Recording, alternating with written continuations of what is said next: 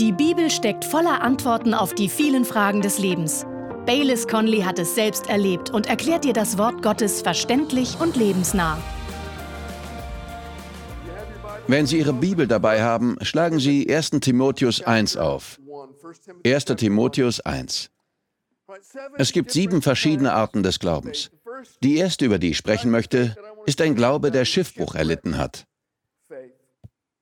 1. Timotheus 1, Verse 19 und 20.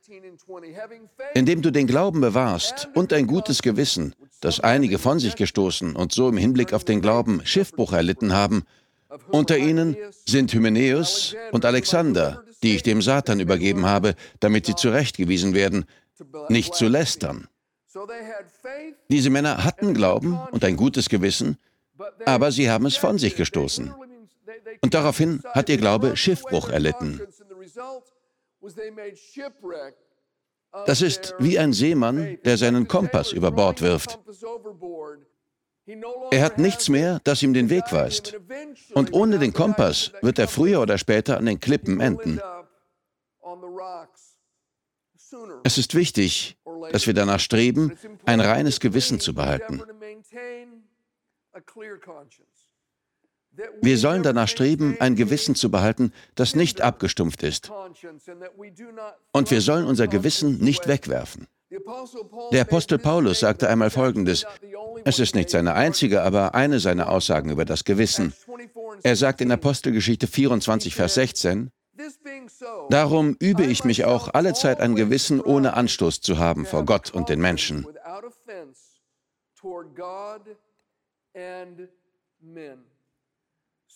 Wenn Gott zu ihm sprach oder Gottes Wort in seinem Leben aufleuchtete, Gottes Rechte oder die Fehler, Grenzen und Übertretungen von Paulus, dann bemühte Paulus sich, seinem Gewissen nie Gewalt anzutun, was Gott und was Menschen betraf.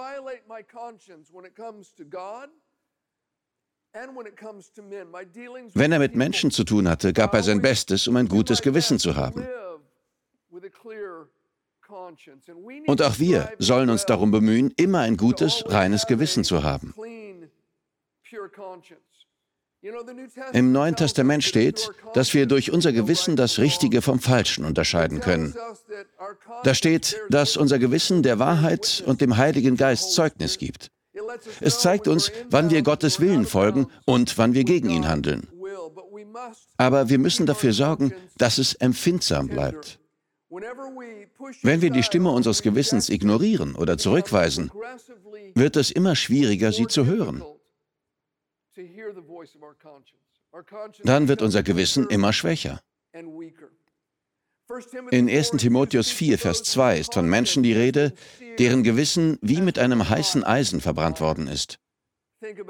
Mit anderen Worten, sie spüren nichts mehr. Dinge, die sie früher gestört haben, stören sie nicht mehr. Sie können tun, was sie wollen. Ihr Gewissen ist verbrannt. Es hat kein Gefühl mehr. Und deswegen gehen sie in jede Richtung, in die sie wollen, wohin der Wind sie weht oder wohin ihre Bedürfnisse sie ziehen.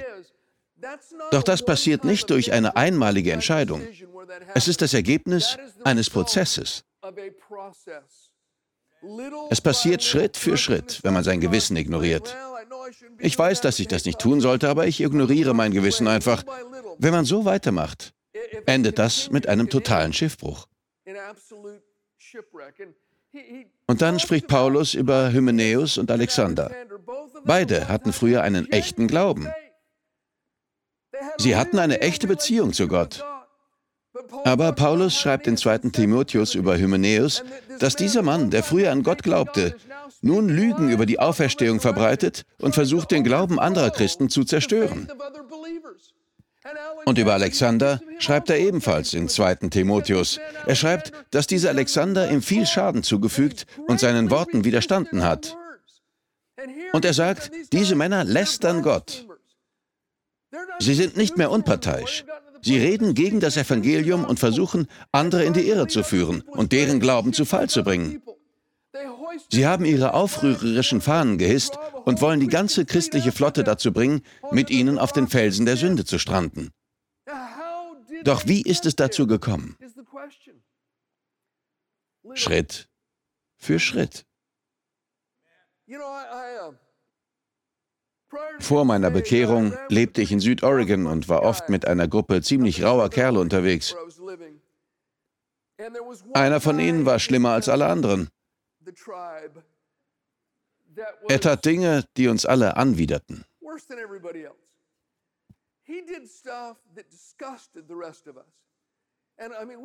Wir waren alle ziemlich schlimm, aber er tat Dinge, die einfach widerwärtig waren. Wir fragten ihn sogar, wie kannst du nur sowas machen, Mann?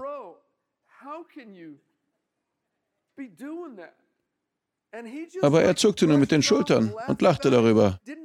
Es störte ihn kein bisschen. Wir schauten uns an und dachten, dieser Mann hat überhaupt kein Gewissen. Dann kam ich in die Straßenmission und wurde Christ. Anschließend ging ich zu allen meinen Freunden und erzählte ihnen von Jesus. Und als ich mit diesem einen Typen redete, der kein Gewissen hatte und all das widerwärtige Zeug machte, schaute er mich an und fragte mich, Bayless, was für ein Typ Christ bist du? Ich sagte, was für eine Frage ist das denn? Ich bin einfach Christ. Aber er sagte, nein, es gibt verschiedene Arten von Christen. Was für einer bist du? Ich sagte, das stimmt doch nicht, ich bin einfach Christ. Aber er sagte, doch, Bayless, es gibt verschiedene Arten von Christen. Und du musst herausfinden, was für einer du bist. Ich sagte, ich glaube nicht, dass das stimmt, aber ich werde die Leute in der Kirche fragen, in die ich gehe. Also ging ich zu den Leuten in der Kirche und sagte, einer meiner alten Freunde hat gesagt, dass es verschiedene Arten von Christen gibt. Stimmt das? Sie sagten, oh ja. Ich sagte, im Ernst? Wie kann es verschiedene Arten von Christen geben? Sie sagten, die gibt es. Ich fragte, was für eine Art Christen sind wir? Sie sagten, wir sind volles Evangelium-Pfingstler. Ich sagte, wiederhol das. Volles Evangelium-Pfingstler. Okay, verstanden. Dann ging ich zurück zu meinem Freund und sagte, hey, ich weiß, was für ein Christ ich bin. Ich bin ein volles Evangelium-Pfingstler. Er sagte, das dachte ich mir. Das war ich früher auch. Ich war vollkommen verblüfft. Er sagte, Bayless, ich bin in einer geisterfüllten Kirche aufgewachsen. Ich hatte die Gabe der Heilung. Ich legte Menschen die Hände auf und viele wurden geheilt. Ich konnte es einfach nicht begreifen. Dieser Mann war mit dem Wort Gottes im Haus Gottes und zwischen Gottes Kindern aufgewachsen. Er hatte die übernatürliche Kraft Gottes kennengelernt, die sogar durch seine eigenen Hände gewirkt hatte. Wie war es so weit gekommen, dass er kein Gewissen mehr besaß und dass ihm die Kirche und Gottes Wege gleichgültig waren? Er hatte Schiffbruch erlitten. Wie? Indem er sein Gewissen Schritt für Schritt immer mehr verlor. Nehmen wir uns fest vor, keinen Schiffbruch zu erleiden, der Welt die Fracht des lebendigen Gottes zu bringen. Die Kraft Gottes, die Liebe Christi und die Botschaft des Evangeliums zu verkünden und nicht als Wrack am Meeresgrund zu enden, das geisterhaft an das erinnert, was wir einmal waren. Es gibt Menschen, die früher mit Gott unterwegs waren und nun Schiffbruch erlitten haben. Ihre Frachträume sind leer. Sie transportieren nicht mehr die Botschaft des Evangeliums für die verlorene Welt. Aber ich glaube, dass wir das Ziel erreichen können. Wenn unsere Zeit gekommen ist, werden wir unsere Anker lichten und in den Himmel segeln. Nicht als Wrack, sondern mit einem intakten Glauben an Jesus Christus. Schlagen wir gemeinsam den Jakobusbrief auf. Wir wollen uns die zweite Art Glauben anschauen, den toten Glauben. Ich lese aus der Neues Leben Übersetzung. Da steht in Jakobus 2, Vers 20, Dummkopf, wann wirst du einsehen, dass ein Glaube, der nicht zu guten Taten führt, wertlos ist? Weißt du nicht mehr, dass unser Stammvater Abraham vor Gott gerecht gesprochen wurde, weil er seinen Sohn Isaak auf den Altar legte? Wie du siehst, vertraute er Gott so sehr, dass er bereit war, alles zu tun, was Gott von ihm verlangte. Sein Glaube wurde durch sein Handeln vollendet. Und ab Vers 25 heißt es, auch die Hure Rahab wurde durch ihr Handel vor Gott gerecht gesprochen, als sie die Kundschafter versteckte und sie auf einem anderen Weg in Sicherheit brachte. So wie der Körper ohne Geist tot ist, so ist auch der Glaube tot ohne gute Taten.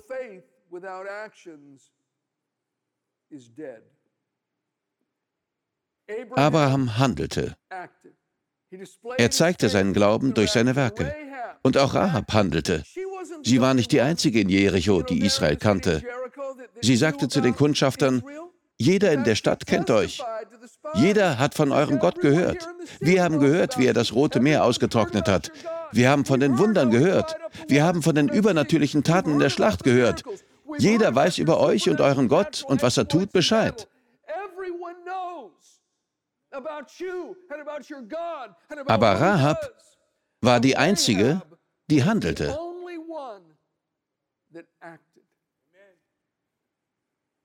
Glaube zeigt sich durch Werke. Glaube wird durch Werke freigesetzt. Ein toter Glaube handelt nicht. Ein toter Glaube sagt, ich glaube, dass Gott mir gibt, was ich brauche. Gibt aber nie den Zehnten. Er sagt, ich glaube, dass Gott heilt, ruft aber nie die Ältesten, damit sie ihn mit Öl salben und im Glauben für ihn beten. Ein toter Glaube sagt, die Antworten für das Leben stehen alle in der Bibel, liest aber nie darin. Er sagt, ich glaube, dass ich zum Evangelisten berufen bin, lässt sich aber nie dazu ausbilden. Er ist tot.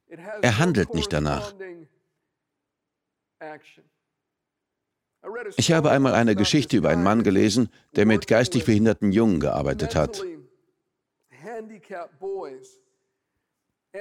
Er brachte ihnen Sachen wie Schachspielen, Möbelreparaturen und kleinere Reparaturen an Geräten bei.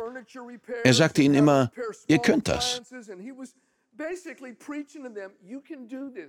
Ganz gleich, was die Leute über euch sagen. Eure Vergangenheit muss nicht eure Zukunft bestimmen. Ihr könnt diese Dinge. Eines Tages kam einer der Jungen mit einem kaputten Toaster unter dem Arm zur Schule. In seiner anderen Hand hatte er einen halben Laib Brot. Das ist ein Glaube, der handelt.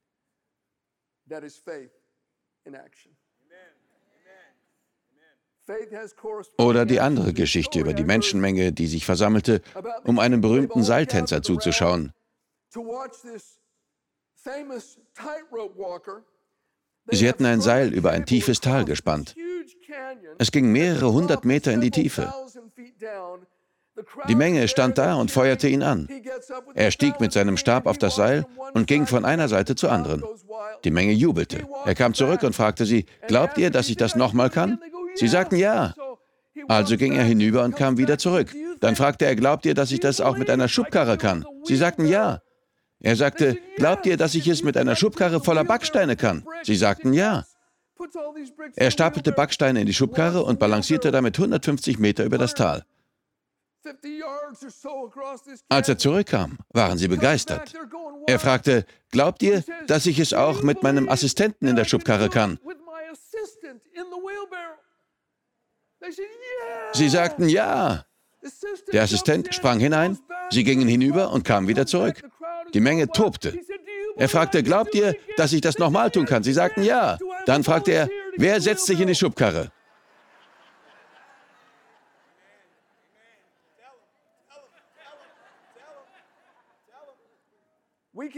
Wir können jubeln, klatschen und unsere Hände heben. Aber irgendwann müssen wir in Gottes Schubkarre einsteigen. Ein toter Glaube handelt nicht. Ein lebendiger Glaube zeigt sich an unserem Tun. Schlagen wir den zweiten Timotheusbrief auf. 2. Timotheus 1. Wir kommen zu der dritten Art, wie Glaube sein kann. Und das ist ein aufrichtiger Glaube. 2. Timotheus 1, Vers 5, da heißt es, ich weiß, dass du dem Herrn aufrichtig vertraust, denn du hast den Glauben deiner Mutter Eunike und deiner Großmutter Lois.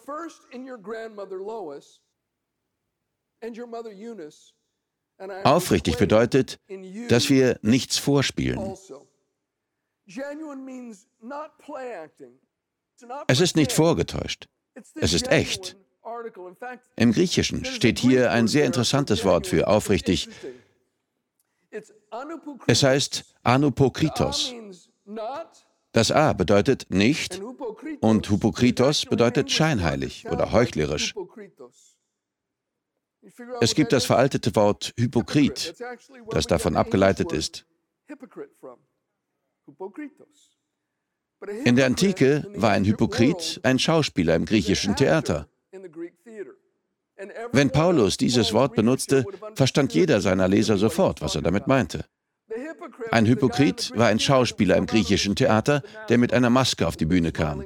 Mal zeigte sie ein breites Lächeln und mal ein finsteres Gesicht, und alle Leute buhten oder applaudierten. Er selbst zeigte sich nicht. Er gab vor, etwas zu sein, was er nicht war. Das war der Hypokrit im griechischen Theater. Paulus sagt hier, euer Glaube ist nicht scheinheilig, er ist echt. Ihr versucht nicht jemand zu sein, der ihr nicht seid. Ihr versucht nicht, die Leute zu beeindrucken. Denn auch wenn Leute beeindruckt sind, ist Gott das noch lange nicht. Er weiß, was in unserem Inneren vor sich geht. Fragen wir uns also, ist unser Glaube echt oder ist er nur eine gute Kopie? Als ich Ende der 80er Jahre in Hongkong war, kam ein Mann auf der Straße zu mir und fragte, wollen Sie eine Uhr kaufen? Ich wurde neugierig. Er hatte einen ganzen Haufen Rolex-Uhren bei sich und sagte, schöne Rolex-Uhren, wollen Sie eine kaufen? Ich fragte, wie teuer? Und er sagte, guter Preis, 10 Dollar. Ich fragte, 10 Dollar für eine Rolex? Ja, 10 Dollar für jede, guter Preis. Ich sagte, nein, danke. Außen stand zwar Rolex drauf, aber innen war es keine Rolex. Manche Leute sind auch so. Sie sagen die richtigen Dinge, aber es kommt nicht aus ihrem Herzen. Es ist nicht mit ihrem Inneren verbunden. Echter Glaube kommt von innen heraus. In der Bibel lesen wir in 2. Korinther 13, Vers 5, Prüft euch, ob ihr im Glauben seid. Prüft euch. Schaut nach, ob euer Glaube echt ist. So wie man sich von einem Arzt untersuchen lässt, kann man auch seinen Glauben untersuchen. Um ihren Glauben zu untersuchen, müssen sie ihre Augen, ihren Mund, ihr Herz und ihre Füße untersuchen. Erstens untersuchen Sie Ihre Augen. In der Bibel steht, dass wir auf Jesus schauen sollen, den Ursprung und Vollender allen Glaubens. In der Bibel steht auch, dass Abraham stark im Glauben wurde, weil er auf die Zusage Gottes blickte. Schauen wir also auf Jesus? Blicken wir auf seine Zusagen? Als nächstes untersuchen Sie Ihren Mund. In der Bibel heißt es, da wir aber denselben Geist des Glaubens haben, so glauben auch wir. Darum reden wir auch. Was wir sagen, verrät uns. Herz und Mund sind miteinander verbunden. Wenn Sie mit dem Herzen glauben, werden Sie über den Glauben sprechen. Sie werden Gottes Wort aussprechen, auch wenn die Umstände anders aussehen. Wir sollen also untersuchen, was wir sagen. Und dann sollen wir auch unser Herz untersuchen.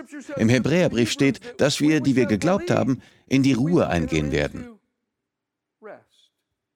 Und im Römerbrief heißt es, dass der Gott der Hoffnung uns mit Freude und Frieden im Glauben erfüllen soll. Wenn wir Glauben haben, ist unser Herz mit Frieden erfüllt. Daran erkennen wir, dass unser Glaube echt ist. Mag auch der Sturm um mich herum toben, in meinem Herzen habe ich Frieden. Und dann müssen wir auch unsere Füße untersuchen, denn wir sollen im Glauben unterwegs sein. Passt unser Leben zu dem, was wir sagen? Handeln wir nach unserem Glauben? Ist unser Glaube aufrichtig?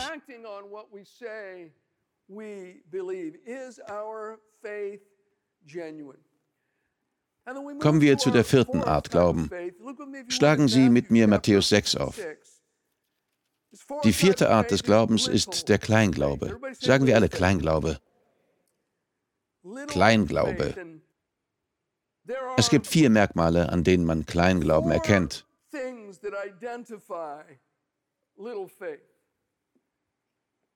Erstens, Kleinglaube macht sich Sorgen um Dinge, die man braucht selbst um alltägliche Dinge.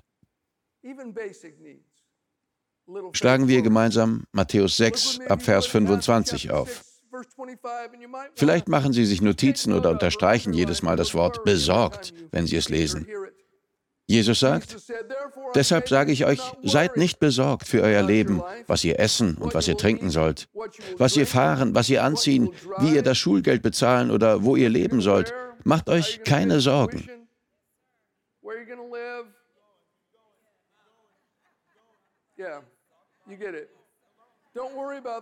Noch für euren Leib, was ihr anziehen sollt. Ist nicht das Leben mehr als die Speise und der Leib mehr als die Kleidung? Seht hin auf die Vögel des Himmels, dass sie weder säen noch ernten, noch in Scheunen sammeln, und euer himmlischer Vater ernährt sie doch.